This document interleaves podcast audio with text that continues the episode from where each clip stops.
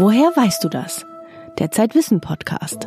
Mit Hella Kemper aus der Redaktion vom Zeitwissen Magazin. Ich kann kurzzeitig mal mit wenig Schlaf auskommen, aber ich habe gewisse kamelartige Fähigkeiten. Das heißt, ich muss dann auch wieder auftanken. Die Bundeskanzlerin kann Schlaf speichern wie ein Kamel das Wasser. Behauptet sie jedenfalls. Ob das wirklich geht, haben wir Schlafforscher gefragt. Mehr dazu gleich.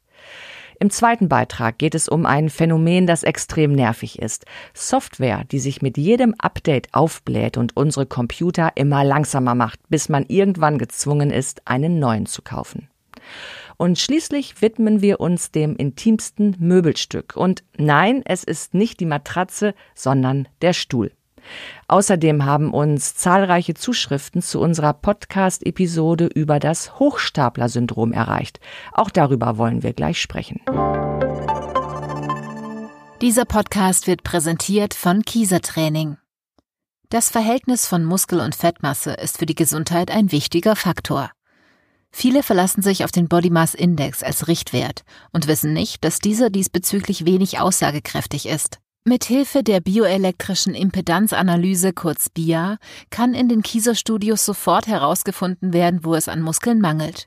Weitere Informationen gibt es unter kieser-training.de slash BIA. Wir haben es gerade gehört, die Bundeskanzlerin braucht nur wenig Schlaf. Und auch Barack Obama hat nur fünf Stunden pro Nacht geschlafen, als er US-Präsident war. Politikerinnen und Politiker sind bekannt dafür, manche brüsten sich sogar damit, mit wenig Schlaf auszukommen. Wie machen die das, ohne krank zu werden? Meine Kollegin Marie Brandt ist jetzt hier im Studio und sie hat Mediziner und Medizinerinnen gefragt, ob man das trainieren kann, Schlaf für schlechte Zeiten zu speichern. Ja, hören wir doch noch mal rein, was die Bundeskanzlerin Merkel dazu sagt. Das war 2013 auf einer Veranstaltung der Zeitschrift Brigitte, wo Merkel gefragt wurde. Das, äh, dass Sie äh, jemand sind, der mit vier, fünf Stunden Schlaf auskommt? Äh, ich kann kurzzeitig mal mit wenig Schlaf auskommen, aber ich habe gewisse kamelartige Fähigkeiten. Das heißt, ich muss dann auch wieder auftanken und ähm, brauche dann, also ich habe eine gewisse Speicherfähigkeit. Ja aber nach einer Weile brauche ich, also ich brauche im Durchschnitt mehr als äh, vier bis fünf Stunden Schlaf. Die Bundeskanzlerin meint also, sie könne Schlaf speichern wie ein Kamel das Wasser. Und da bin ich ziemlich hellhörig geworden. Gut, also Kamele sind ziemlich genügsame Tiere. Sie speichern Wasser, ich glaube, in ihrem Magen, das ihnen dann in der Wüste als Vorrat gewissermaßen zur Verfügung steht. Aber kann man dieses Phänomen auch aufs Schlafen übertragen? Naja, nach dieser Logik müsste man ja nur ein paar Tage sehr lange schlafen und schon hat der Körper eine Art Schlafreserve angelegt. Um bei der Bundeskanzlerin zu bleiben, wenn Frau Merkel auf einem Gipfeltreffen ist und nur mit wenig Schlaf auskommen kann, glaubt sie, von diesen Reserven zehren zu können.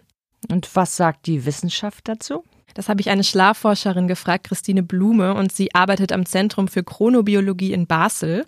Als ich ihr von Merkels ja, Superkraft erzählt habe, reagierte sie ziemlich eindeutig auf meine Frage, ob das so funktionieren kann. Nein. das ist eine ganz, ganz eindeutige Antwort, nein. Aber dieses Gefühl, Schlaf speichern zu können, das kennt man ja. Naja, weil bei manchen Menschen der Körper trotz einer ganz kurzen Nacht noch super leistungsstark ist. Auch die Bundeskanzlerin hat schlichtweg Glück, mit wenig Schlaf noch gut auskommen zu können. Frau Merkel ist wahrscheinlich einfach jemand, der auch mit einem Schlafdefizit noch eine entsprechende Leistung erbringen kann. Das heißt aber eben nicht, dass es gesund ist oder dass sie vorher Schlaf gespeichert hat. Und Christine Blume hat mir verraten, Vorschlafen, das kann der Körper nicht so wirklich. So etwas wie kamelartige Fähigkeiten gibt es also nicht. Warum geht das nicht? Hm, naja, die Schlafforscherin äh, Christine Blume vergleicht Schlaf mit einem Akku. Ist der ganz voll aufgeladen, dann kann man ihn nicht noch voller laden, sagt sie. Ein voller Akku ist natürlich irgendwie leistungsfähiger als ein leerer Akku. Wenn man jetzt äh, am Nachmittag noch einen Powernap macht oder überhaupt sich noch mal schlafen legt, ähm, dann heißt es einfach, dass ich ja diesen Akku wieder ein Stück weit auffülle. Und natürlich macht mir das das leichter, dass ich dann in der nächsten Nacht fit bin. ExpertInnen sagen, im Schnitt brauchen Menschen zwischen sieben bis neun Stunden Schlaf in der Nacht. Aber die Spannweite ist da einfach auch sehr groß. Einige brauchen bis zu neun Stunden, andere eben wie Obama oder Frau Merkel, die liegen im unteren Bereich. Und ihr Körper braucht vielleicht nur fünf bis sechs Stunden Schlaf. Christine Blume nennt solche Menschen übrigens liebevoll Schlafmachos. Was meint sie damit? Naja, Schlafmachos sind Menschen, die immer wieder betonen, dass sie nur wenig Schlaf brauchen. Wenn man die dann aber doch mal ins Schlaflabor schickt und sie entsprechend ihrer inneren Bedürfnisse schlafen, kommen viele doch auf die normalen sieben bis neun Stunden. Und was viele oft bei ihren Prahlereien vergessen, ist, dass sie auch Mittagsschlaf machen. Denk mal an die Bilder von Politikern, die im Bundestag ein kleines Nickerchen machen. ja, aber was, was empfiehlt denn die Schlafforschung? Ist ein Mittagsschläfchen nun gut für die Gesundheit? Mediziner sagen, wer nachts ausreichend schläft, sollte sich eigentlich am Nachmittag noch nicht wieder müde fühlen. Für manche Menschen hat es aber eine Art Tradition, so eine kleine Siesta abzuhalten. Wenn das Bedürfnis da ist, dann gibt es gegen 20 Minuten auch gar nichts einzuwenden. Von mehr als 30 Minuten rät die Schlafforscherin Christine Blume aber ab. Und wenn ich jetzt untertags zu viel schlafe und den Akku zu viel auflade, dann wird einfach das Einschlafen am Abend wieder schwierig. Also Powernap ja, aber zu lange ruhen bringt den Schlafrhythmus durcheinander. Wieso ist die Menge an Schlaf, die wir brauchen, eigentlich von Mensch zu Mensch so unterschiedlich? Schuld daran sind die Gene. Die legen einerseits fest, ob man eine Lerche ist, also ein Frühaufsteher, oder eine Eule, ein typischer Langschläfer. Außerdem beeinflussen die Gene, wie viel Schlaf man überhaupt braucht. Der Chronomediziner Dieter Kunz hat mir da erklärt, dass wir den Körper nicht als großes Ganzes betrachten können. Jede Zelle, jedes Gen, jedes Organ in unserem Körper hat einen eigenen 24-Stunden-Rhythmus. Und die sind alle so aufeinander abgestimmt, dass sie zu einem bestimmten Zeitpunkt des Tages das machen, was auch von ihnen erwartet wird. Und das ist zum Beispiel morgens, dass sie aufstehen und dass sie wach werden, dass sie dann 16 Stunden am Stück ähm, leistungsfähig sind, sodass sie zum Beispiel auch abends noch einem Löwen begegnen können und dem immer noch genauso ähm, in die Flucht schlagen können, wie sie das morgens um acht oder zehn machen. Das ist schon eine dramatische Leistung, dass sie das nach 16 Stunden Wachheit überhaupt können. Jeder weiß natürlich so ungefähr, in welche Kategorie er gehört. An der Berliner Charité wurde im letzten Jahr aber sogar ein Bluttest entwickelt, der die innere Uhr des Menschen haargenau bestimmen kann. Dieser Test wird als Meilenstein der chronobiologischen Forschung gefeiert. Wir wissen zum Beispiel, dass bei Tumorerkrankungen äh, Sie die Hälfte des Chemotherapeutikums einsparen können, je nachdem, ob Sie das morgens um 10 oder nachts um 4 geben. Dafür müssen Sie aber bei dem einzelnen Patienten wissen, wo er steht, um den richtigen Zeitpunkt herauszufinden. Das heißt, wir werden in Zukunft, werden wir anhand dieses Tests in der Lage sein, sehr exakt Medikamente zu geben, um damit eine optimale Wirkung zu erreichen, bei gleichzeitigem Einsparen von vielen Nebenwirkungen rechts oder links. Ja, das ist schon ziemlich krass. Die Wirkung eines Medikaments hängt also davon ab, zu welcher Uhrzeit wir es einnehmen. Und das ist bei jedem individuell. Dann ist es also hilfreich, seinen Schlaftyp zu kennen. Absolut. Aber viele Leute können ihr Leben nicht danach ausrichten, weil unsere Gesellschaft nun mal auf Lärchen, also auf die Frühaufsteher, getrimmt ist. Übrigens war schon Platon fest davon überzeugt, dass ein Mensch die Schlaflosigkeit braucht, um die Welt zu erkennen. Schlaflosigkeit ist bei ihm die Quelle der Inspiration gewesen. Also wer wenig schläft, ist schlauer? Hat Platon da recht? Nein, es gibt auch viele erfolgreiche Langschläfer. Die Schriftstellerin Simone de Beauvoir soll selten vor 10 Uhr ihr Bett verlassen haben und auch Microsoft-Gründer Bill Gates sagt, er kann nur kreativ sein, wenn er mindestens sieben Stunden schläft. Naja, ich meine, Simone de Beauvoir ist vielleicht auch erst um zwei ins Bett gegangen. Ja, aber Schlaf ist der Zeitraum, in dem alle Lebewesen ihre Wunden lecken, sich regenerieren, das Erlebte verarbeiten. Und es ist eben auch der Ort, wo das Immunsystem gestärkt wird. Konsequenter Schlafmangel ist ein Risikofaktor für Herz-Kreislauf-Erkrankungen, aber auch für ja, Übergewicht. Der Schlaf spielt für den gesamten Stoffwechsel eine sehr, sehr große Rolle. Das Schlafsystem des Menschen hat ja viel mit Hormonen zu tun und um eines dieser Hormone geht es im neuen Zeitwissen Magazin, Serotonin. Mediziner haben herausgefunden, wie wichtig Serotonin auch für die Verbindung von Psyche und Verdauung ist. Marie, wir wollen noch kurz über ein anderes Thema sprechen. In unserer letzten Podcast-Folge hast du über das Hochstapler-Syndrom berichtet. Also von dem Gefühl, wenn sich die eigenen Erfolge wie Betrügereien anfühlen.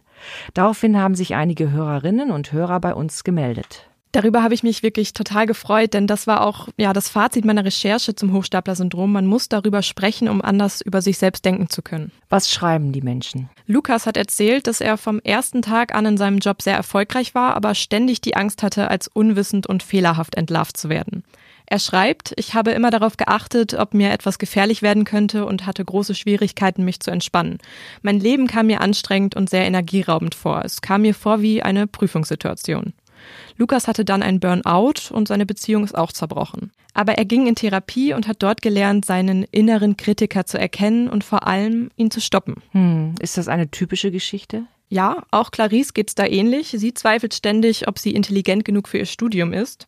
So schreibt sie, ich habe schon einen Master in Jura, aber denke immer, dass ich nichts kann, dass ich eine Anfängerin bin. Ich finde immer Gründe, mein Hochstapler-Syndrom zu bestätigen. Ja, das sind sehr bewegende Geschichten, die unsere Hörer und Hörerinnen mit uns geteilt haben. Für das Vertrauen möchten wir uns hier an dieser Stelle ganz herzlich bedanken. Wenn Sie uns auch schreiben möchten, dann mailen Sie uns gern an redaktion@zeit-wissen.de www.podcast.de.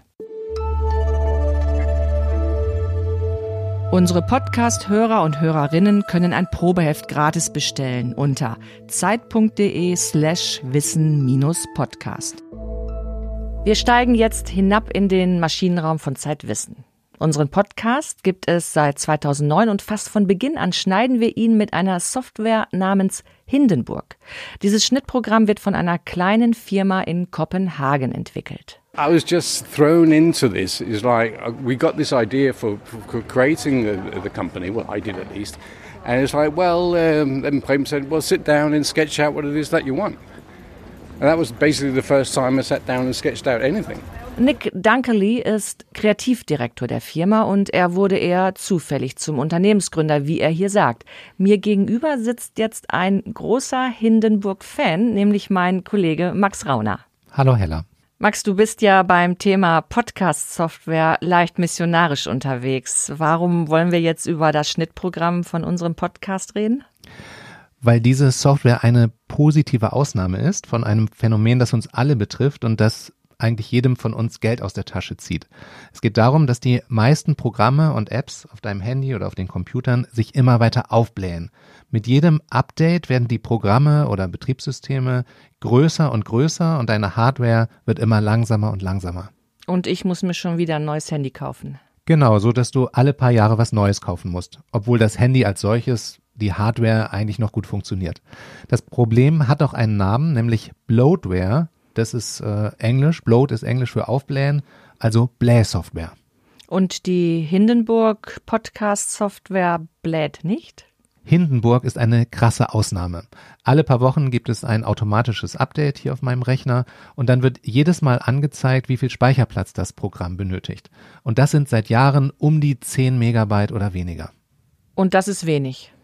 Das ist extrem wenig. Also wenn ich hier mal auf dem Rechner durch meine Programme scrolle, äh, dann hast du hier Microsoft Word 2,2 Gigabyte, hier Google Chrome 1,8 Gigabyte und Hindenburg 10,7 Megabyte.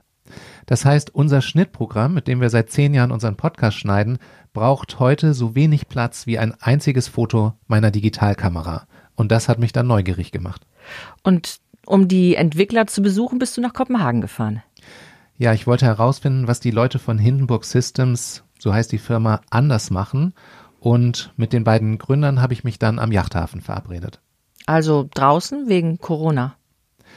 Also im Yachthafen, da wohnt Nick Dunkerley, ist ein bisschen ungewöhnlich, aber der wohnt auf, auf einem Segelboot ohne Mast mit seinem Sohn. Und Preben Fries war zu Besuch, das ist der Mitgründer und Chefprogrammierer von Hindenburg und die beiden erinnern sich sehr genau daran, wie sie die Idee für ihre Firma hatten. Every evening around dinner time, when everyone turned on their electric stoves, the power went out. Nick war damals in Afrika, in Sambia und sollte dort ein Community Radio mit aufbauen. Er ist nämlich gelernter Toningenieur beim dänischen Radio.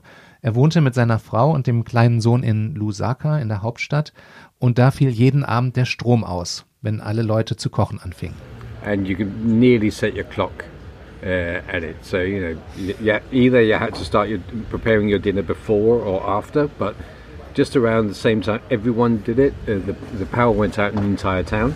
I, I can remember crumple cake that was half baked. yeah. Das war im Februar 2008 und da war Nicks Freund Preben Fries gerade zu Besuch, der sich hier daran erinnert, wie der Nachtisch gerade im Ofen stand, als der Strom ausfiel.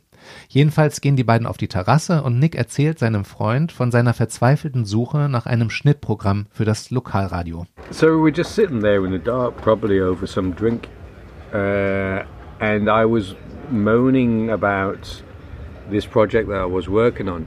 Das Problem war nämlich, dass Nick keine geeignete Software fand, mit dem die Reporter ihre Hörfunkbeiträge schneiden konnten. Because it was in Africa, I wanted something that was cheap and accessible and preferably I something actually that think we, we, we spent the, the previous evenings to actually find some software that was suitable for the purpose. Die Programme auf dem Markt waren zu teuer, zu komplex, zu aufgebläht oder alles zusammen. I was, I was actually uh, trying out different software and then thinking, how would this work if you presented it to someone who couldn't read or write or had any and engineering never have background? used a computer before. Yeah. And I was just saying, well, it would be really cool if there was some software that could do this and this and this and this. It had to be um, cheap, it had to be uh, fast, and it had to work on old computers, and it had to be easy to use, and it had to be bespoke for uh, for for radio. And well. Ich glaube, fast jedes Unternehmen hat so einen Gründungsmythos und dieses Treffen zwischen Preben Fries und Nick Dunkerley auf einer Terrasse in Lusaka, das ist eben der Gründungsmythos von Hindenburg. Nick wusste natürlich, dass sein Freund Preben beruflich mit Software zu tun hatte und dann fragte er ihn, ob man so eine Software nicht selber entwickeln kann. Where I said something in the lines of, you know something about software, don't you? How hard can it How be? hard can it be? Do you remember that? Yes. Mm. And my, my answer was very. Very. and my answer, well, well, can it be done? And you said for the first time and not the last time, when it's only software, anything can be done. Mein Lieblingssatz in diesem Gespräch. Wenn es nur Software ist, dann kannst du alles schaffen. Und warum leidet Hindenburg jetzt nicht an Blähungen? Also die Grundmotivation jedenfalls war die Tatsache, dass diese Software eigentlich für langsame und alte Computer in Entwicklungsländern gedacht war. Also sie durfte nur wenig Platz beanspruchen. Und ja, vielleicht kann ich ein Beispiel nennen. Preben Fries hat mir gezeigt, wie diese kleinen Icons, die du in jedem Programm hast, wie die programmiert werden. Also weißt du, dieses, dieses Briefsymbol in deinem Mailprogramm Mhm. oder jedes, jeder, jedes Computerprogramm hat doch lauter so kleine Symbole, ne? Also eine Weltkugel für Internet-Upload. Und wenn du so ein Icon baust in, in einer Grafiksoftware, Adobe Illustrator, und abspeicherst, dann hat dieses File 225 Kilobyte und ist 3000 Zeilen, 3000 Programmierzeilen lang. Und Bremen Fries hat mir gezeigt, dass 99 Prozent dieses Files sind nur für Adobe Illustrator da. Das versteht nur dieses Adobe-Programm. Und um dieses Symbol darzustellen, brauchst du nur sieben Zeilen statt 3000. Und er hat, Hindenburg hat also ein Programm geschrieben, Bremen Fries, wo alle diese Icons, die in jedem Programm drin sind, in jeder Software, in Microsoft Word etc., wo er diese kleinen Symbole, die kleinen Grafikdateien reduziert von 3000 Zeilen auf sieben Zeilen. Und das Programm sieht trotzdem schön aus. Ja, denn du brauchst nicht mehr. Du brauchst nur diese sieben Zeilen, um jetzt, sagen wir mal hier, diesen, dieses Briefsymbol oder diesen kleinen Pfeil für die Undo-Funktion darzustellen. Du brauchst nur sieben Zeilen. Und diese 3000 Zeilen, die Adobe braucht, die, die schneidest du einfach unten ab. Ich könnte jetzt noch ein bisschen tiefer in die Programmierkunst das einsteigen. tun wir jetzt mal gerade nicht, Max, aber in deinem Artikel im aktuellen Zeitwissen-Magazin über die beiden Hindenburg-Gründer erfährt man auf jeden Fall noch mehr darüber. Max Rauners Artikel über die Computerpandemie der Bläs-Software lesen Sie in der aktuellen Ausgabe von Zeitwissen.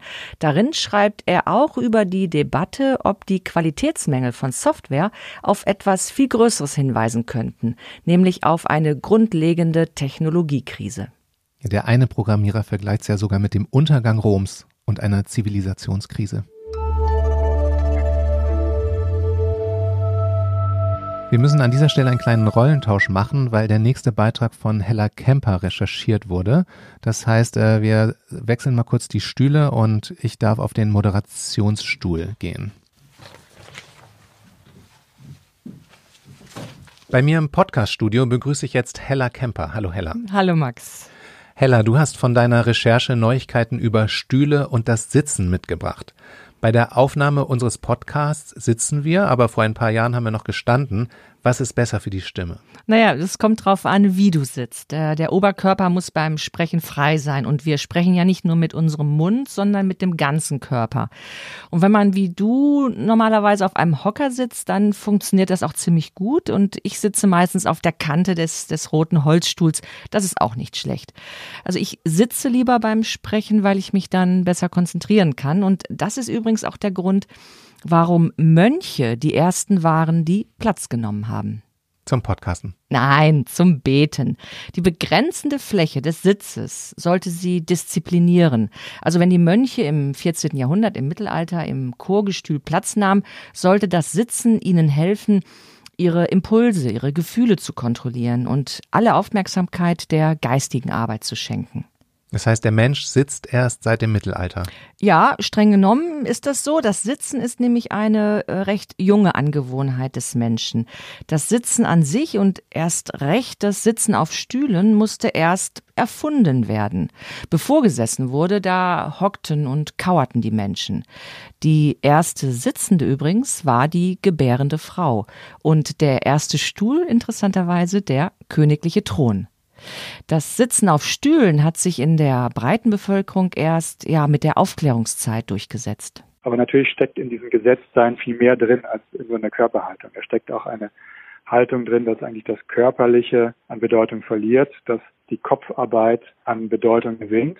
Das ist Matteo Kries. Er ist Direktor am Vitra Design Museum in Weil am Rhein und was er hier meint, der Mensch wird im Sitzen kultiviert. Im 19. Jahrhundert wurden aus Vorstehern Vorsitzende, aus Gelehrten wurden Lehrstuhlinhaber und die Karriere der Sitzberufe begann. Kaufleute rechneten, Bücher wurden geführt, Bücher wurden geschrieben. All diese Grundverfasstheiten unserer modernen Gesellschaft der letzten äh, 200 Jahre, äh, denen entspricht eigentlich das Sitzen viel mehr als das Gehen. Nicht, weil es im Stehen nicht möglich wäre, sondern weil im Sitzen sich eine Grundhaltung manifestiert, die dem modernen Menschen entspricht. Zwar ist der Stuhl nicht das einzige Möbel, aber für Matteo Kries hat er eine Sonderstellung. Natürlich hat der Tisch oder das Bett auch eine große kulturelle Bedeutung, aber der Stuhl ist dann nochmal zeichenhafter. Er steht frei im Raum. Der Tisch ist ja oft bedeckt durch eine Tischdecke, das Bett ist in einem nicht öffentlichen Raum. Der Stuhl ist wie eine Skulptur im Privatraum. Er ist viel sichtbarer als die meisten anderen Möbel. Dann sehen Sie auch phänomenologisch, der Stuhl ist ja eigentlich dem Menschen nachgebildet. Matteo Kries spricht hier vom Stuhl als Exoskelett des Menschen. Exoskelett, das ist sowas wie ein äußeres Gerüst. Er schmiegt sich hinten an, man könnte auch sagen, das ist eine Prothese, wo Sie am direktesten auf die den Körperbau des Menschen eingehen müssen. Der Stuhl muss die Ergonomie des Menschen nachbilden. Und das ist der Grund, warum der Stuhl für Produktdesigner eine so große Herausforderung darstellt. Der Architekt Mies van der Rohe hat einmal gesagt, es sei schwerer, einen guten Stuhl zu entwerfen als einen Wolkenkratzer. Ja, das Modell, auf dem ich hier sitze, dem würde ich eigentlich keinen Designpreis verleihen. Vielleicht so eher Hundehütte statt Wolkenkratzer? Er wird unglaublich statisch, unglaublich vielfältig belastet. Das bringt eine hohe Komplexität oder eine hohe Anforderung an die Verbindung mit sich. Deshalb gilt das auch als so anspruchsvoll, einen guten Stuhl zu entwerfen. Die Übergänge zwischen der Sitzfläche und den Beinen, die Verbindung von Sitzfläche und Rückenlehne, das sind ja Stellen, die sind ganz hoher Belastung ausgesetzt. Und zwar immer wieder täglich, dutzende Male. Und das richtig zu lösen, sodass es auch noch gut aussieht, aber auch hält. Das ist für viele Designer sehr spannende Aufgabe. Einen dieser Stuhldesigner habe ich in Hamburg besucht. Hier arbeitet Florian Volker in seiner Werkstatt. In einer ehemaligen Kaserne im Westen der Stadt. Florian Volker ist Industriedesigner. Sein Label heißt Victor Foxtrot. Er baut Tische, Regale, Sessel und eben Stühle. Ich glaube schon, dass der Stuhl ein, ein sehr kniffliges Stück ist, weil man eben bei, bei fast keinem anderen Möbel muss man eben so auf die, auf die Ergonomie des Menschen irgendwie eingehen. Der Stuhl ist das vielleicht intimste Möbelstück des Menschen, weil er sich im besten Fall an den Körper anschmiegt, ihn aber auch gleichzeitig stützt. Fast jeder Designer wagt sich irgendwann mal an einen Entwurf. Mensch und Stuhl ähneln sich ja auch irgendwie. Beide haben Arme, Beine, einen Rücken. Aber sonst hat man eben wiederum bei fast keinem Möbel, außer an dem Bett mit der Matratze, so viele Berührungspunkte zu einem Möbel wie bei dem Stuhl. Und der Stuhl muss halt den Körper vernünftig aufnehmen. Interessant ist ja, mit einem Bett oder einem Schrank verbindet man keinen Designer. Aber mit einem Stuhl sind so viele Designer berühmt geworden oder eben gescheitert. Stühlen muss man aber einfach wirklich einen Prototyp bauen. Also sich einmal draufsetzen, sonst funktioniert es absolut nicht. Weil das, das kann man einfach nicht so äh, am Computer simulieren, ob das dann so funktioniert, wie man will man denkt es immer gar nicht, dass bei einem Stuhl schon so ein, zwei Zentimeter irgendwo ganz, ganz viel ausmachen. Auch die Sprache verrät, wie wichtig das Sitzen für den Mensch ist. Man sagt, etwas sitzt oder man lässt jemanden sitzen. Man besitzt etwas oder man sitzt etwas aus. Aufsitzen, nachsitzen, einsitzen, vorsitzen. Überall steckt das Sitzen drin. Ja, Sitzgelegenheit finde ich auch super. Ja, gibt es nur leider zumindest an vielen öffentlichen Orten viel zu wenig. Ich meine, wir sind hier in der Innenstadt und es gibt kaum einen Ort, wo man nicht, oder man muss sich ins Café setzen. Es gibt ja kaum Bänke und so. Aber natürlich ist die Idee auch, dass man hier Menschen begegnet. Das ist ein sozialer Ort. Das sagt Michaela Hille vom Hamburger Museum für Kunst und Gewerbe. Das Museum hat ein ungewöhnliches Experiment gestartet. In einem großen Saal des Museums, früher war das mal eine Turnhalle, haben sie Hocker aufgestellt und Kisten, Bänke, Sitzstufen und eine Art Tribüne. Und da kann man nichts tun oder nachdenken, ausruhen, also sitzen, wie man will. Sitzen, es hat ja sowas Symbolisches. Man setzt sich hin, man setzt sich zum Tee hin, zum Bier hin, man setzt sich zum Gespräch hin. Also das ist, man ist nicht irgendwie auf der Flucht oder irgendwie so, sondern man nimmt sich Zeit für etwas. Man kommt zur Ruhe, man, das ist auch wie so eine Konzentration, sich hinsetzen. Das heißt, man bleibt auf einem Punkt sitzen. So wie die Mönche im Mittelalter. Das war eine Recherche von Hella Kemper, die jetzt von ihrem Zeitwissen Designerstuhl aufstehen darf. Danke, Max. Und ich sage jetzt noch, was in der aktuellen Ausgabe vom Zeitwissen Magazin steht. Dort beschäftigt sich Hella Kemper mit dem Sitzen auch aus einer medizinischen Perspektive. Es geht darum, dass der Mensch, seit er Platz genommen hat, von der Wissenschaft gemaßregelt wird. Sitzen ist schlecht für den Rücken, heißt es dann, oder begünstige sogar Krebs. Muss man das ernst nehmen? Hock dich halt hin, heißt der Artikel im Zeitwissen Magazin. Weitere Themen in dieser Ausgabe. Seid doch mal alle ein bisschen leise, wie man seine eigene Stimme findet und ihr Gehör verschafft. Das ist unser Titelthema von Katrin Zeug. Wir schreiben über Serotonin und die rätselhafte Verbindung zwischen Psyche und Verdauung.